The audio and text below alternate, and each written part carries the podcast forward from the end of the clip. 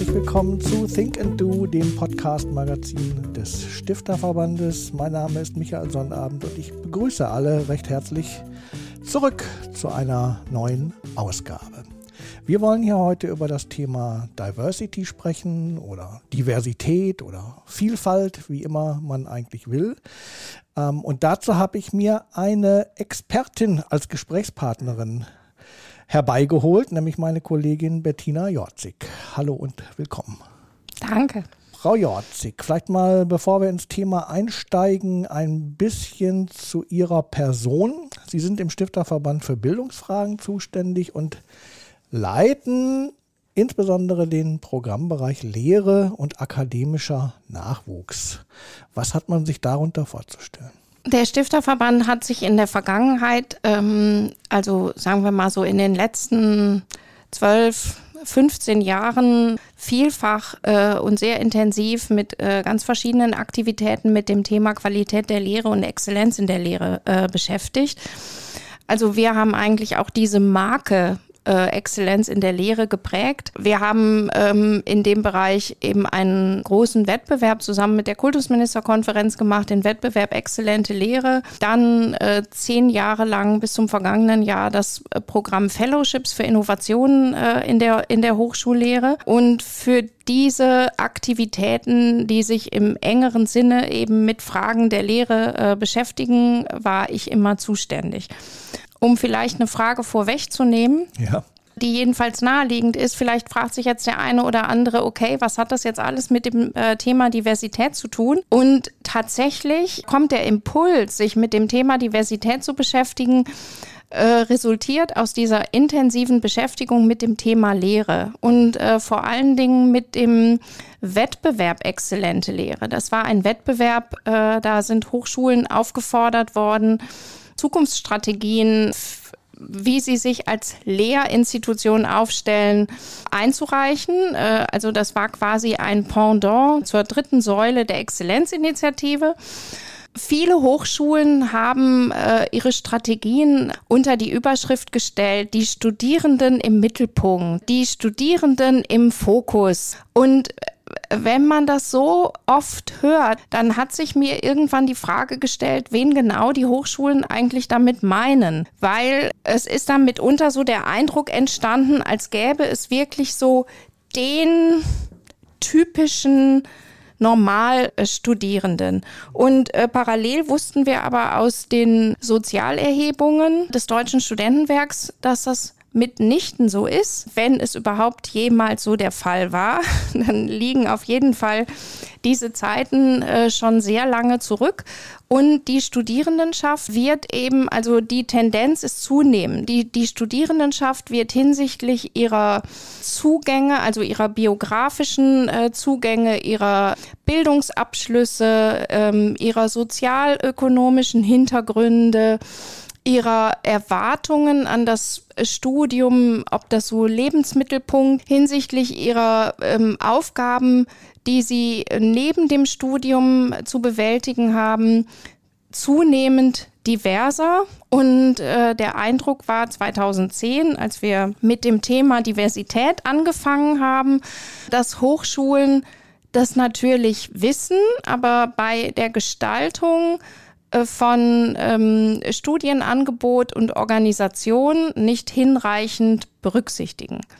Und das war eigentlich der Impuls. Das heißt, es gibt so den, den typischen Normalstudenten, Studierenden gibt es gar nicht mehr. Also es gibt ähm, halt sehr, sehr unterschiedliche Arten von Studierenden, wenn ich das jetzt richtig verstanden habe. Genau, aber bis vor zehn Jahren war die also da waren die Studierenden natürlich auch schon divers. Und ähm, auch das äh, wussten die Hochschulen sicherlich schon. Trotzdem geisterte so, ähm, glaube ich, in den Köpfen noch vielfach so die Vorstellung, ein Student oder eine Studentin, das ist im Zweifel jemand, der sein Abitur, also der eine gymnasiale Oberstufe besucht hat, an einem Gymnasium an der, oder einer vergleichbaren äh, Schulform also sprich nicht über den zweiten Bildungsweg gekommen ist. Also es ist jemand mit Abitur, das ist jemand, der äh, direkt im Anschluss an den Schulabschluss sein Studium aufnimmt und jetzt vielleicht zwischendurch ein soziales Jahr gemacht hat oder äh, Freiwilligendienst, ähm, sowas, aber ähm, im Prinzip so von der Schule in die Hochschule, in die Universität geht, nicht etwa zwischendurch eine Berufsausbildung gemacht hat oder schon längere Zeit im Job war und vielleicht gar nicht mehr so genau weiß, wie man lernt.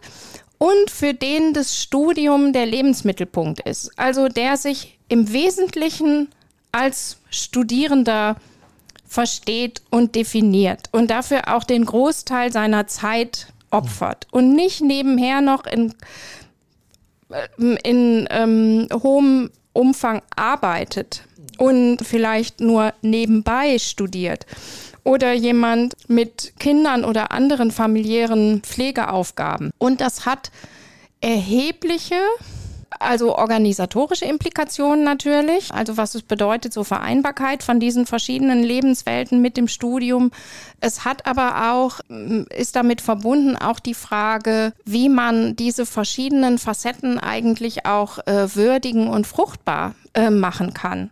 Also eine interessante Erfahrung ist auch, wenn die, also wenn wir so an Bildungszugang denken von Studierenden, dann wissen wir alle, es gibt diesen Trichter. Also im Laufe der Zeit, also von jeder, von der Grundschule zur weiterführenden Schule, zur Hochschule, äh, zum Nachwuchs verlieren wir mehr von denjenigen, die aus einem nicht akademischen Elternhaus kommen. Da gibt es diesen Trichter. Das weiß eigentlich jeder, den hat auch fast jeder im Kopf. Und damit verbindet sich oft die Vorstellung, dass Studierende, die aus nicht akademischen Elternhäusern kommen, eine Minderheit an den Hochschulen sind, auch an den Fachhochschulen. Das ist nicht richtig. Okay. Also äh, über alle Hochschulen äh, hinweg in Deutschland, also Universitäten und Fachhochschulen, sind das ungefähr 50 Prozent der Studierenden, die aus einem nicht akademischen Elternhaus mhm. kommen. Also wenn es so etwas wie einen Normalstudierenden gibt dann ist das ein Normalstudierender. Und äh, wenn man auch jetzt nicht nur von 25 Stunden und mehr Arbeit nebenher äh, in der Woche geht, sondern generell fragt, also welche Studierenden äh, arbeiten regelmäßig auch während der Vorlesungszeit, dann sind das über 60 Prozent aller Studierenden. Also auch das ist eigentlich ein Normalzustand, dass die Studierenden nicht nur äh, studieren. Während das noch eher in den Köpfen ist, ist aber äh, selbst an Fachhochschulen, die ja den, also mit dem Auftrag gegründet worden sind, Bildungsaufstieg auch zu ermöglichen, also für die das eigentlich äh, vorrangig eine Klientel ist. In dem Programm Studienpioniere, was wir vor einigen Jahren mal gemacht haben mit der Stiftung Mercator, waren Fachhochschulen der Ansicht, ja, sie haben vielleicht so ein Viertel ihrer Studierendenschaft sind vielleicht solche, die aus einem nicht akademischen Elternhaus kommen. Also es gab lange Zeit wenig Wissen und auch viele Fehlvorstellungen über die Zusammensetzung der Studierendenschaft. Aber eigentlich ist das ja ein gutes Zeichen. Ne? Also wenn äh, zunehmend auch Menschen an die Hochschule Hochschule kommen, die eben nicht akademisch vorgeprägt sind, ne, sondern dass ähm, von daher eine gewisse Diversität der Zusammensetzung der Studierenden entsteht. Ja, also insbesondere dann, wenn man also auf diese Gruppe äh, und möglicherweise sich daraus ableitende besondere Bedarfe mhm. auch entsprechend eingeht. Klar. Und wenn man auch die Erfahrungen entsprechend wertschätzt mhm. und nicht, wenn man sie so behandelt, also wenn man das nicht zur Kenntnis, äh, zur Kenntnis nimmt. Aber ja. dazu kommen wir gleich noch ja. zu, zu, dem Thema. Und ich denke mal, ähm, ein weiterer Punkt ist ja sicherlich auch Migration. Ne? Also ich denke mal, dass wir mehr Menschen mit Migrationshintergrund an den Hochschulen mittlerweile haben, als noch vor zehn Jahren zum Beispiel. Auf jeden Fall. Also da habe ich jetzt keine genauen Zahlen im Kopf. Also dieses Fair Share, Ziel. Also ähm, finden sich auch alle äh, Personen mit äh, Migrationshintergrund und Hochschulzugangsberechtigung auch tatsächlich an den Hochschulen wieder. Das haben wir, glaube ich, noch nicht erreicht. Äh, nichtsdestotrotz wächst auch natürlich der Anteil äh, von Studierenden mit Migrationshintergrund. Und das war ja ähm, lange Zeit so ein Hype also wenn man sich mit Diversitätsfragen beschäftigt hat, dann äh, ging es ganz schnell um Fragen von Migration. Und das ist auch immer so als tendenziell problematisch herausfordernd konstruiert worden. Und das ist eigentlich das ist auch so ein äh, auch so eine Fehlvorstellung oder so ein so ein äh, Misskon äh, so ein so Fehlkonstrukt. das eigentliche Problem ist nicht Migrationshintergrund, also, ähm, sondern das ist der soziale Hintergrund. Und wenn sich Migrationshintergrund und sozialer Hintergrund also Migrationshintergrund und niedrige soziale Herkunft. Wenn das beides zusammenkommt, dann bestehen erhebliche Bildungsbenachteiligungen auch. Nur Migrationshintergrund als solcher. Also ähm, denken Sie an Leute wie Dunja Hayali, äh, die hat auch einen äh, Migrationshintergrund, das hat aber überhaupt nie ein Problem gehabt. Die kommt aus einer Akademikerfamilie und das muss man dann immer mitbedenken. Jetzt ist es ja so, dass so eine, wir sprechen ja über Diversität an, an Hochschulen. So eine Hochschule besteht ja nicht nur aus Studierenden. Ja, also es gibt Verwaltungspersonal, es gibt Lehrpersonal. Äh, auf diese Personal Personengruppen bezogen ähm, muss sich das Konzept von Diversität ja auch ausstrecken. Klar, Diversität ist äh, was, was insgesamt äh, eine Institution oder ähm, eine Organisation betrifft und alle ähm, in ihr agierenden, agierenden Menschen beim Personal, und zwar sowohl beim wissenschaftlichen Personal als auch beim Verwaltungspersonal, wäre aus meiner Sicht eine deutlich größere Diversität wünschenswert. Also wenn sich auch da Gesellschaft in gewisser und eine größere Vielfalt auch der Studierenden, wenn die sich eben auch in einer entsprechenden Vielfalt des Personals niederschlägt und nicht zwar ähm, Studier nicht deutschsprachige Studierende aus aller also weltweit äh, in immer größeren Zahlen an die Hochschulen strömen und im äh, International Office und in der Studienberatung äh, und im Studierendensekretariat. Im International Office wahrscheinlich nicht, aber im Studierendensekretariat und in der Studierendenberatung womöglicherweise nur auf Deutsch, also Native äh, äh, Germans äh, treffen. Sie haben es jetzt zweimal erwähnt, ähm, das sogenannte äh, Diversity Audit. Ich glaube, wir müssen noch mal erklären, was das eigentlich ist. Also es gibt ein Programm seit 2000, helfen Sie mir auf die Sprünge. Das Audit, äh, das gibt es erst seit 2013. Das gibt es seit 2013. Also es gibt ein Diversity Audit, das der Stifterverband anbietet. Genau. Und an dem sich Hochschulen beteiligen können. Genau. So, jetzt müssen wir erstmal klären, was ist eigentlich dieses Diversity Audit? Also was, was bedeutet das genau? Was ist eigentlich ein Audit, müsste man vielleicht nochmal klären. Genau. An, an Hochschulen gibt es verschiedene Audits, also sehr bekannt und ähm, an sehr vielen Hochschulen haben zum Beispiel das Audit Familie und äh, familiengerechte Hochschule absolviert, auch mehrfach absolviert. Es gibt das Internationalisierungsaudit der äh, Hochschulrektorenkonferenz. Inzwischen gibt es auch mehrere Audits Stifterverbandes.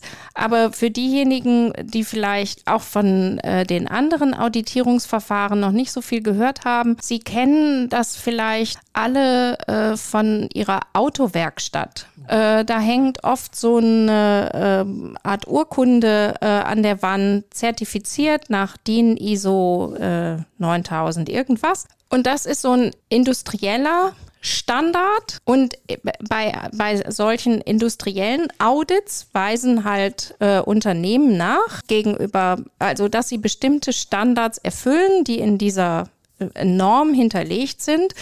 Und dafür kommen, kommen eben solche Auditoren äh, in die Betriebe und gucken, ob das so ist. Und dann gibt es dieses Zertifikat. Diese Idee hatte ich auch ursprünglich im Kopf. Ähm, also, dass es bei Auditierungsverfahren an Hochschulen auch darum geht, dass es halt solche Benchmarks gibt, also solche äh, Standards und ich weise eben in einem, äh, also nach, dass ich bestimmte Standards erfülle und dann bekomme ich dieses Zertifikat. Das ist aber im Hochschulbereich ganz anders. Äh, ich hatte zum Beispiel seinerzeit die Idee, also wenn eine Hochschule das Audit familiengerechte Hochschule äh, absolviert hat, dass mir das irgendetwas sagt, zum Beispiel über die Anzahl an Kinderbetreuungsplätzen pro beschäftigtem Personal oder pro, pro Studierenden. Ähm, nee, ist aber nicht so. Also das, äh, das sagt erstmal, gar nicht, also äh, gar nichts aus, außer dass eine Hochschule ähm, dieses, dieses, Audit, äh, dieses Audit gemacht hat. Im Hochschulbereich werden Auditierungsverfahren eigentlich alle als Organisationsentwicklungsinstrumente äh, verstanden. Und typischerweise legt man die Ziele selber fest, die man in einem Audit erreichen äh, will, also in diesem Prozess. Äh, dieser Organisationsentwicklungs- Aspekt ist beim äh, Diversity Audit Vielfalt gestalten ganz besonders stark ausgeprägt, weil äh, wir Hochschulen und auch andere Einrichtungen, äh, die sich dafür interessieren, über zwei Jahre begleiten. Also es ist ein Audit, es ist ein Instrument der äh, Organisations- und Strategieentwicklung und die, es gibt dafür keine extern vor oder vom Stifterverband vorgegebenen Standards, die erfüllt werden müssen. Also es gibt auch keine, äh, keine Benchmarks, die von uns vorgegeben werden, wo man sich dann einsortieren kann, sondern es ist die erste Aufgabe im Rahmen dieses Verfahrens, sich zu überlegen, wo stehe ich und wo will ich hin? Also was will ich mit dem Thema, was sind meine diversitätsbezogenen Ziele? Bevor wir dieses Audit als Stifterverband, als Dienstleistung angeboten haben, haben wir es gemeinsam mit Hochschulen entwickelt. Also wir haben im Rahmen eines Förderprogramms, das Förderprogramm hieß Ungleich besser, Verschiedenheit als Chance, haben wir durch eine wettbewerbliche Ausschreibung acht Hochschulen identifiziert, äh, die das mit uns gemeinsam auch in einem zweijährigen Prozess dieses Verfahren im Wesentlichen erarbeitet haben und es dann auch gleichzeitig an sich selber vollzogen und äh, absol absolviert haben. Also das ist ähm, insofern ein Verfahren, was von Hochschulen für Hochschulen äh, entwickelt worden wäre. Heute würde man sagen, das war ein Co-Creation-Prozess. Äh, das heißt, wenn ich das richtig verstehe, ist das eine sehr individuelle Geschichte, also je, je nach Hochschule. Ähm, ähm, wie hat man sich das denn konkret vorzustellen? Also ähm, wer an einer Hochschule arbeitet denn an solchen Fragen und ähm, wie finden die zusammen und ähm, ähm, wie, wie setzen die sich oder wie kommen die dazu, sich solche Ziele zu setzen? Ne? Weil Sie ja gesagt haben, jeder setzt sich seine eigenen Ziele. Also wer nach welchen Maßstäben legt man die fest? Also zunächst bewirbt sich eine Hochschule äh, bei uns um das also die sagt, wir möchten gerne ähm, dieses Diversity Audit machen. Also es ist jetzt so keine Bewerbung, wo wir sagen, nee, also du jetzt nicht. Äh, äh, trotzdem ähm, mussten wir so eine gewisse äh, Sicherheitsvorkehrung treffen, dass wir, wenn wir jetzt so viele Anfragen bekommen, die wir kapazitativ gar nicht bewältigen können, dass wir eine Auswahl treffen können oder dass halt Hochschulen, die nicht bestimmte Werte teilen, die würden wir halt nicht zulassen. Also äh, de deshalb gibt es, wie gesagt, eine solche Bewerbung oder eigentlich ist das nur eine Interessensbekundung. Eine Hochschule bewirbt sich mit einer Interessensbekundung und bekommt dann äh, von uns die Rückmeldung, ähm, wunderbar, wir eröffnen jetzt das Auditierungsverfahren.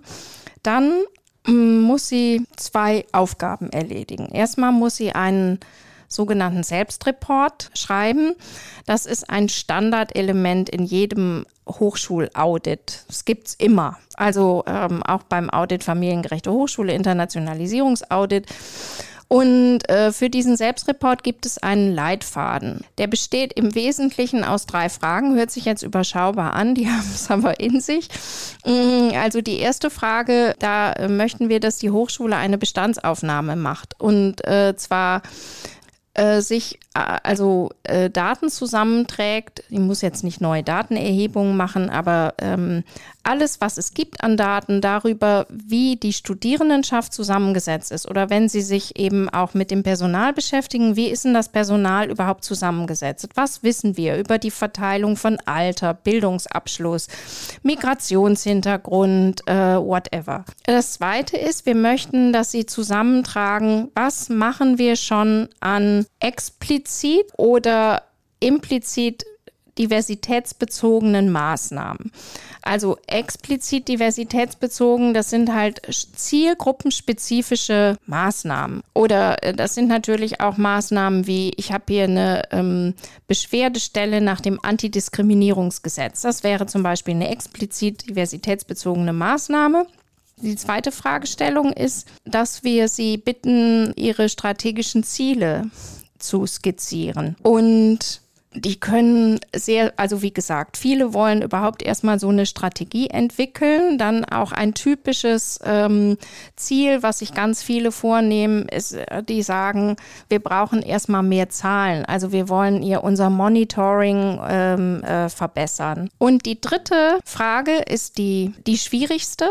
Also wir bitten Sie nämlich, diese Ziele, die Sie sich gesetzt haben, zu operationalisieren, beziehungsweise eben selber zu sagen, also wie kann ich denn feststellen, ob ich das Ziel erreicht habe? Also wie sähe die Hochschule aus, wenn ich dieses Ziel er erfüllt habe? Und dann besteht aber, habe ich, hab ich ja schon gesagt, also sie, die, äh, die Hochschulen werden in einem etwa zweijährigen Prozess begleitet. Und zwar bekommen sie während dieser Zeit, finden äh, innerhalb der Hochschulen, begleitet von einer Auditorin oder einem Auditor, fünf Workshops statt, die alle eine unterschiedliche Funktion haben. Und äh, natürlich, also im, im Rahmen des zweiten Workshops geht es auch nochmal darum, die Strategie, also die, die strategischen Ziele, die jetzt zunächst so skizziert waren, zu gucken, passt das? Also ähm, passen die überhaupt zur Ausgang? Gibt es da Widersprüche? Fehlt da was und so weiter? Ein weiterer Workshop, der dritte Workshop, da geht es zum Beispiel darum,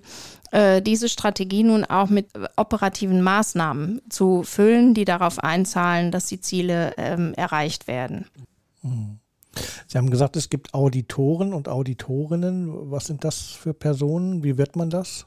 Also bisher sind die handverlesen, äh, wie ich immer sage. Das sind ähm, ausnahmslos Personen, die dem Stifterverband äh, unabhängig jetzt vom Audit persönlich bekannt waren, die äh, eine fachliche Expertise zu dem Thema haben, vor allen Dingen aber in der Lage sind, äh, solche Prozesse in Hochschulen zu begleiten. Das müssen schon gestandene Persönlichkeiten sein und die müssen zum Beispiel äh, auch in der, also es gibt ja mitunter Konflikte in der Hochschule, auch in dem Rahmen des Prozesses. Es müssen die aushalten, dass sie sich nicht vor einen Karren spannen lassen, dass die aber auch einer äh, Hochschulleitung mal Widerworte äh, äh, geben können und äh, also wie gesagt, das sind die, die Prozessbegleiter. Machen ja, ist das eigentlich ein Ehrenamt oder wird man Nein. dafür ent, entlohnt? Oder, oder die haben ja einen erheblichen Aufwand. Mhm. Also Hochschulen zahlen für das Audit. Die zahlen je nach Größe der Hochschule, gemessen an der Zahl der Studierenden, zahlen die zwischen 25 und 35.000 Euro. 60 Prozent dieser Summe gehen an die Auditorin, also zwischen 15.000 und 21.000 Euro. Jetzt denkt mhm. man, wow, also ähm, guter Stundenlohn, also wenn die dafür fünf Workshops moderieren müssen. Aber diese Workshops ordentlich, also vorzubereiten, durchzuführen, nachzubereiten, dafür kann man, also wenn man es richtig ähm, äh, macht und so wie wir uns das vorstellen, dafür kann man eigentlich schon gut drei Tage rechnen und es gibt vielfache Beratungsgespräche auch zwischendurch. Aber wenn man jetzt nur mal die drei Tage pro Workshop nimmt, dann wäre man bei einem Tagessatz von 1200 Euro sowas, was ähm, eigentlich völlig angemessen äh, ist und äh, keineswegs irgendwie am oberen Ende nee. von so einem Beraterhonorar. Klingt nicht exorbitant. Nee. Vielleicht gucken wir nochmal auf den Prozess des Audits selber nochmal. Also es gibt Workshops, es gibt diese Kohortentreffen und irgendwann ist man ja durch, oder? Genau. Und was, dann kann man hingehen und äh, sozusagen wie in der Werkstatt. genau. Dann gibt es unsere schöne Plexiglas-Urkunde, äh, ja. aber in dem Fall im Querformat, nicht im Hochformat. Mhm. Ähm, nach den zwei Jahren schreiben die erneut einen Selbstreport. Der knüpft an den ersten äh, Selbstreport. Also sie müssen jetzt natürlich nicht nochmal äh, diese Bestandsaufnahme machen. Sie ähm, äh, äh, schreiben nur, also was äh, ergänzend dazugekommen ist, was sich verändert hat und bilanzieren im Wesentlichen, also welche Ziele sie erreicht haben, welche Ziele sie nicht erreicht haben, welche Ziele sich auch verändert haben, warum äh, sie was nicht erreicht haben. Und sie nehmen Entwicklungsziele für die nächsten drei Jahre in Anspruch weil ähm, äh, Zertifikate in Auditierungsprozessen ähm, haben eine nur begrenzte Gültigkeit. Das ist äh, in der Industrie so, es ist auch bei allen Verfahren so. Das Zertifikat, was Sie beim Diversity Audit bekommen, das ist drei Jahre lang gültig. Und wenn Sie das fortführen möchten, dann müssen Sie, müssten Sie sich einem sogenannten Re-Audit äh, unterziehen, was äh, ein ganz anderes Verfahren äh, ist, sehr viel äh, schlanker äh, vor allen Dingen auch. Aber mh, mm, genau, das sind die Teile, die Sie in diesem äh, abschließenden Selbstreport nochmal schreiben. Und das Ganze fängt ja an mit einem Diversity Forum, wo auch dieses Matching stattfindet und die Hochschulen einer Kohorte sich gegenseitig so vorstellen, also was sie, was sie wollen äh, in dem Prozess. Und es schließt auch mit, wieder mit einem äh, Diversity Forum, wo wiederum jede Hochschule also nochmal Bilanz zieht, also und diese Bilanz auch präsentiert. Und damit es nicht alles immer nur so in sich ähm, abläuft und ähm, etwas selbstreferenziell ist, laden wir zu diesem abschließenden Diversity Forum immer Critical Friends ein, die auch von Hochschulen vorgeschlagen äh, werden, die nochmal wie so auf so einem Panel den Hochschulen Feedback äh, also konstruktives Feedback geben. Und dann erhalten Sie die Zertifikate. Man erhält das Zertifikat nicht, weil man nun alle Ziele erreicht hat. Und wenn man die Ziele nicht erreicht hat, bekommt man es nicht. Sondern die Idee, also man bekommt das Zertifikat dafür, dass man sich diesem Prozess ordnungsgemäß unterzogen hat. Und äh, egal, was da rauskommt, äh, Hochschulen verändern sich in diesem Zeitraum sehr stark. Auch wenn sie vielleicht nur wenig von dem erreichen, was sie ursprünglich ähm, erreichen, äh, erreichen wollten. Mhm. Das heißt, die könnten hingehen und sagen, wir wollten zwar XY noch erreichen, haben wir aber jetzt nicht geschafft, aber wir nehmen das weiterhin in den Blick oder, oder wie hat man sich das dann vorzustellen? Genau. Oder manchmal auch gibt es ähm, viele pers personelle Fluktuationen ähm, bei den äh, Zuständigen an den, an, an den Hochschulen, äh, so dass die immer wieder von vorne anfangen. Also es gibt äh, schon manchmal Gründe, dass die ähm, nicht so gut vorankommen in dem, äh, in dem Prozess. Das wird trotzdem nicht sanktioniert. Also sanktioniert würde nur, wenn die äh, keinen Selbstreport, also wenn dieses Verfahren als solches nicht ordnungsgemäß stattgefunden hat. Für uns ist wichtig, dass die sagen, warum die, warum sich, also warum sie bestimmte äh, Dinge nicht erreicht haben oder wenn Sie nochmal Revue passieren lassen, wie sich Ihr Verständnis, Ihr Zugang geändert hat. Ich habe vorher gesagt, am Anfang finden das viele ganz wichtig, so einen äh, besseren, äh, genauer, also mehr Daten zu haben. Wir hatten auch mal die Idee. Also äh, der Stifterverband veröffentlicht ja ab und an solche Länderchecks. Ja.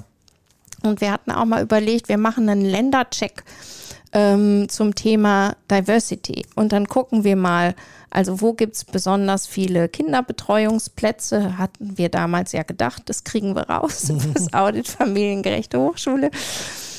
Und auch, wo ähm, studieren irgendwie besonders viele Migranten, äh, chronisch Beeinträchtigte, was auch immer. Und dann haben wir gedacht, mh, und was sagt das denn dann eigentlich aus über die Hochschule? Also ähm, das muss gar nicht, also äh, eine Hochschule ist ja nicht deshalb diversitätsgerechter, weil an ihr besonders viele Migranten studieren. Kann sein, dass deshalb viele Migranten studieren, weil äh, die Hochschule sich um die besonders gut kümmert und da geeignete Angebote macht.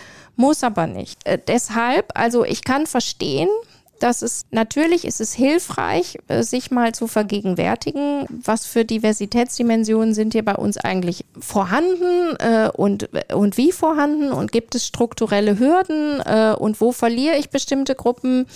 Aber aus diesen Zahlen lässt sich erstmal überhaupt gar nichts über die Diversitätsgerechtigkeit äh, ableiten. Und das äh, deshalb verliert für viele Hochschulen dieses Ziel dann zum Beispiel auch im Laufe des Prozesses an an Bedeutung. Und es gibt natürlich eben auch aufgrund unserer Datenschutzbestimmungen maximal viele Schwierigkeiten, äh, die damit verbunden äh, sind, weil ja vieles einfach nicht gefragt werden äh, äh darf und äh, Hochschulen das auch nicht wissen und äh, nur auf freiwillige Angaben kommen können. Hm.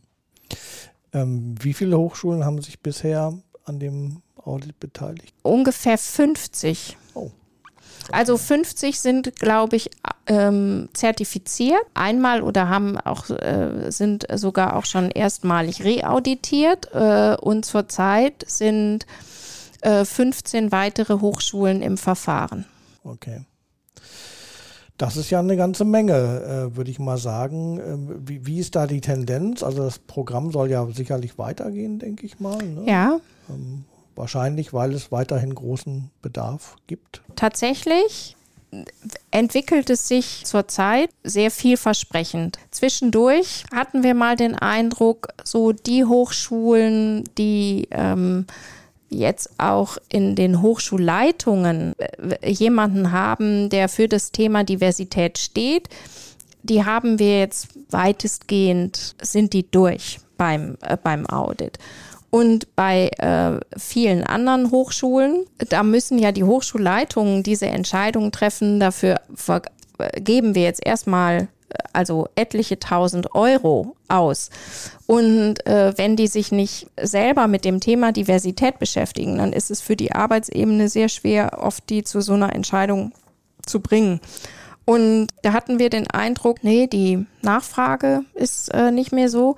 Das war aber eigentlich nur so ein Durchhänger von, äh, von einem Jahr. Im äh, vergangenen Jahr haben wir dann äh, wieder sieben äh, Hochschulen gehabt für eine äh, Kohorte. Wir haben jetzt so eine Zusammenarbeit mit dem Land Thüringen, wo acht der zehn Thüringer Hochschulen sich in so einer Landes, Landeskohorte beteiligen. Und es gibt jetzt auch für dieses Jahr schon drei Anzeigen, also dass man sich wahrscheinlich bewerben wird, obwohl wir das jetzt für dieses Jahr seitens des Stifterverbandes noch gar nicht beworben haben.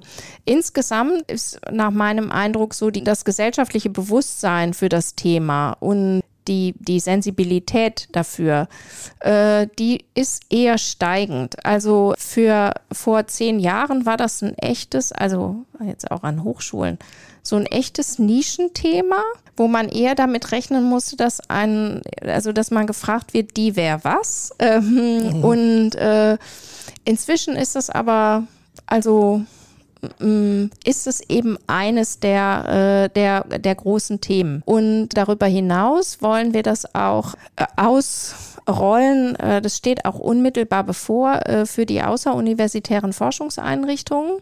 Also die Ausschreibung dafür ist schon fertig und es gibt einen Piloten mit dem Helmholtz-Zentrum äh, Berlin. Wir äh, sehen äh, zurzeit, also wenn ich das mal so ökonomisch ausdrücken sollte, eher einen Wachstumsmarkt. Ja, es wird mich sowieso mal interessieren. Ich meine, Sie haben ja jetzt den ganzen Prozess in den letzten Jahren eng begleitet. Sie haben dieses, dieses Audit eng begleitet.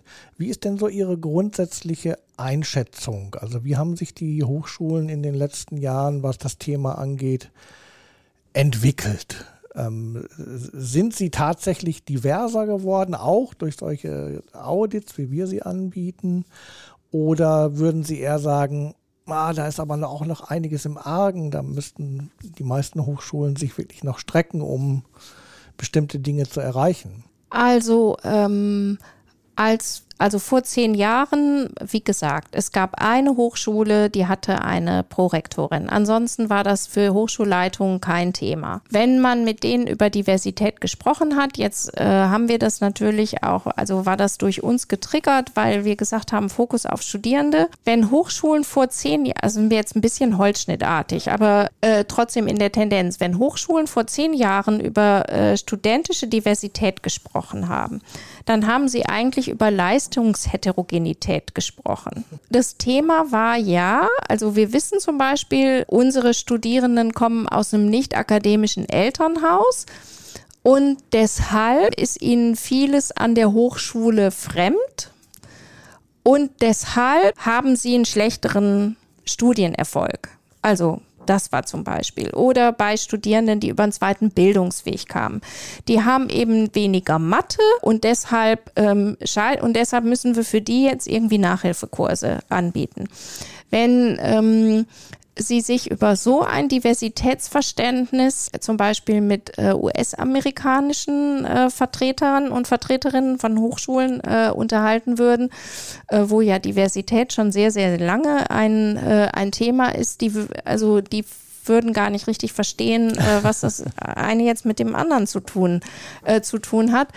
Mm, das hat sich äh, deutlich geändert. Also äh, wie gesagt, es gibt heute viel mehr Verantwortliche in den, in den Hochschulleitungen, äh, die sich gezielt mit dem Thema beschäftigen. Es hat also es gibt eine viel größere Sensibilität für verschiedene Diversitätsdimensionen, also religiöser Hintergrund und ähm, was ist mit Räumen der Stille und äh, steht es allen Religionen zur Verfügung und so äh, und so weiter. Für äh, das Thema Antidiskriminierung hat in den äh, in den letzten Jahren äh, ist das noch mal sehr äh, stark geworden. Machen ja auch etliche Hochschulen Umfragen Umfragen ähm, unter Studierenden und Beschäftigten, wer äh, sich diskriminiert gefühlt hat, wann man guckt auch mehr bei dem, bei den Beschäftigten, äh, ist auch ein größerer Wunsch da, sich zu äh, diversifizieren.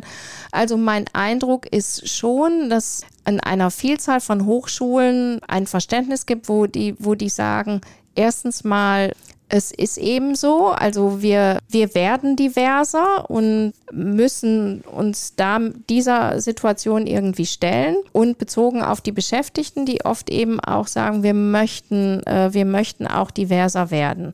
Und ja, wir glauben, dass wir damit insgesamt besser werden. Also, dass wir ein besserer Arbeitgeber sind, weil sich unsere Beschäftigten wohler fühlen, dass wir mehr Studierende zum Erfolg äh, führen, dass wir hier insgesamt ein, ein wertschätzenderes, äh, ein wertschätzenderes Klima haben. Und es, wär, es wäre jetzt vermessen zu sagen, ähm, an dieser Entwicklung, äh, zu dieser Entwicklung hat der Stifterverband auch beigetragen. Also, äh, das würde ich nicht tun. Unser Anspruch wäre, dass wir äh, versuchen, äh, mit dem Audit sie eben bei diesem Prozess, der auch insgesamt ein gesellschaftlicher Prozess ist, zu unterstützen. Und dass wir das, glaube ich, auch ganz gut äh, hinkriegen. Also wenn ich das auch noch äh, sagen darf, das würde ich jetzt aber nicht so für die äh, Institutionen äh, insgesamt sagen. Also ich bin mal, ähm, als ich vor Jahren äh, so einen Workshop äh, gegeben äh, habe für, für Lehrende zum Thema Diversität, da habe ich alle gebeten, so zu sagen, was sie unter Diversität verstehen. Ich habe damals gesagt, für, also mich bedeutet Diversität auch Unterschiede erstmal auszuhalten. Dafür bin ich von einer Teilnehmerin total kritisiert worden, die gesagt hat, das fände sie jetzt unheimlich negativ. Fand ich eine sehr interessante Rückmeldung Rückmeldung. Und so war das natürlich nicht gemeint. Also worum es mir geht, ist, dass es bei Diversität nach meinem Verständnis eben nicht darauf ankommt, diese Unterschiede irgendwie möglichst einzuebnen, damit wir wieder alle eine gemeinsame Grundlage haben. Nein, es geht darum, diese Unterschiede auch, also sichtbar zu machen, die zu nutzen, damit eine, eine Gruppe von Menschen, eine Einrichtung, eine Institution besser ihre Ziele erreichen kann und eben den Einzelnen in seiner Individualität mit seinen verschiedenen Facetten äh, ihm möglichst den Raum zu geben, dass er sich da entfalten kann, aber nicht nur, weil das für jeden natürlich persönlich schön ist, dass er sich entfalten kann, sondern eben auch zum Wohle der, äh, der Institution. Und natürlich ist das nicht irgendwie alles immer nur bunt, multikulti, nett und schön und äh, bereichernd, sondern es ist einfach oft auch ätzend und anstrengend, so diese Unterschiede auszuhalten. Aber darum geht es. Nicht zu versuchen, das das einzuebnen und äh, diese, diese Konflikte zu vermeiden und sich gleichzeitig aber auch darauf zu besinnen, also, ähm, weil ähm, das ist also in den Konzepten von Heterogenität und Diversität vielleicht auch so etwas der Unterschied. Also bei Heterogenität wird ja sehr betont, dass so anders als Also worin unterscheidet man sich? Und bei Diversität geht es immer auch um Gemeinsamkeiten. Also man unterscheidet sich nicht nur, man, es gibt auch immer Gemeinsamkeiten. Aber wie gesagt, das ist, das ist eben sehr, ähm, sehr individuell. Was würden Sie sagen, was sind so aktuell die größten Herausforderungen, kann man das so sagen, für Hochschulen oder die, die, die aktuellsten Themen, mit denen die sich beschäftigen? Für viele Hochschulen ist das äh, Thema Antidiskriminierung steht äh, gerade ganz, ganz stark im, äh, im, im Vordergrund. Und offenbar ähm, gibt es, wenn man halt genauer hin, hinschaut und sich ein genaueres Bild davon verschafft, an vielen Hochschulen in einem sehr viel größeren Ausmaß äh, wahrgenommene Diskriminierung, als äh, wir, wir das so äh, glauben. Das ist sicher eine, eine, eine sehr große Herausforderung. Ein bisschen meine Sorge ist, dass darüber also dass so eine, dass das zu so einer Gleichsetzung führt. Also Diversitätspolitik ist Antidiskriminierungspolitik. Das hängt miteinander zusammen und das äh, natürlich geht es auch um Fragen wie Antidiskriminierung, das wäre mir aber zu wenig. Und die Frage, was bringt es uns jetzt nicht nur auf so einer ähm, äh, auf so einer Werteebene, sondern so was, also was haben wir echt davon, wenn wir uns diverser aufstellen. Was lernen Studierende, wenn sie halt nicht nur mit ihren Buddies äh, in eine Arbeitsgruppe gehen, sondern wenn sie, wenn die Arbeitsgruppen so zusammengestellt werden, dass sie eben möglichst, äh, möglichst divers sind. Lernen sie dann besser oder lernen sie was anderes, was sie so sonst nicht lernen würden? Kommen wirklich bessere Forschungsergebnisse zusammen, also zu, äh, zustande oder neue, ähm, äh, neue innovative, äh, neue innovative Ideen? Das echt so zeigen zu können, so ein bisschen ist, oder den, den Benefit wirklich benennen zu können, das finde ich ist eine, eine große Herausforderung, jetzt nicht nur für Hochschulen, ich glaube aber, dass das halt total wichtig ist, um auch diejenigen, die denken, naja, also gut, äh, früher hieß es Gleichstellung, jetzt heißt es äh, Diversität, übermorgen äh, kommt irgendwie ein neues Thema. Das werden wir auch noch aussitzen. Also um die Zweifler mitzunehmen, glaube ich, ist es wichtig, auch zeigen zu können, das bringt was. Also unterm Strich bringt das was. Die, ähm, die Organisation hat was davon. Ja, nehmen wir das einfach mal so als Schlusswort. Ja. Das finde ich eigentlich ganz passend. Okay. Und bedanke mich recht herzlich für Gerne. die äh, Einblicke in das Thema Diversität und Hochschule. Nach allem, was ich jetzt so rausgehört habe, ist das Thema, ähm, glaube ich, noch lange nicht durch und ähm, wird uns wahrscheinlich in der einen oder Sicher anderen nicht. Form noch mehr oder weniger beschäftigen. Vielen Dank, Bettina Jotzig. Gerne.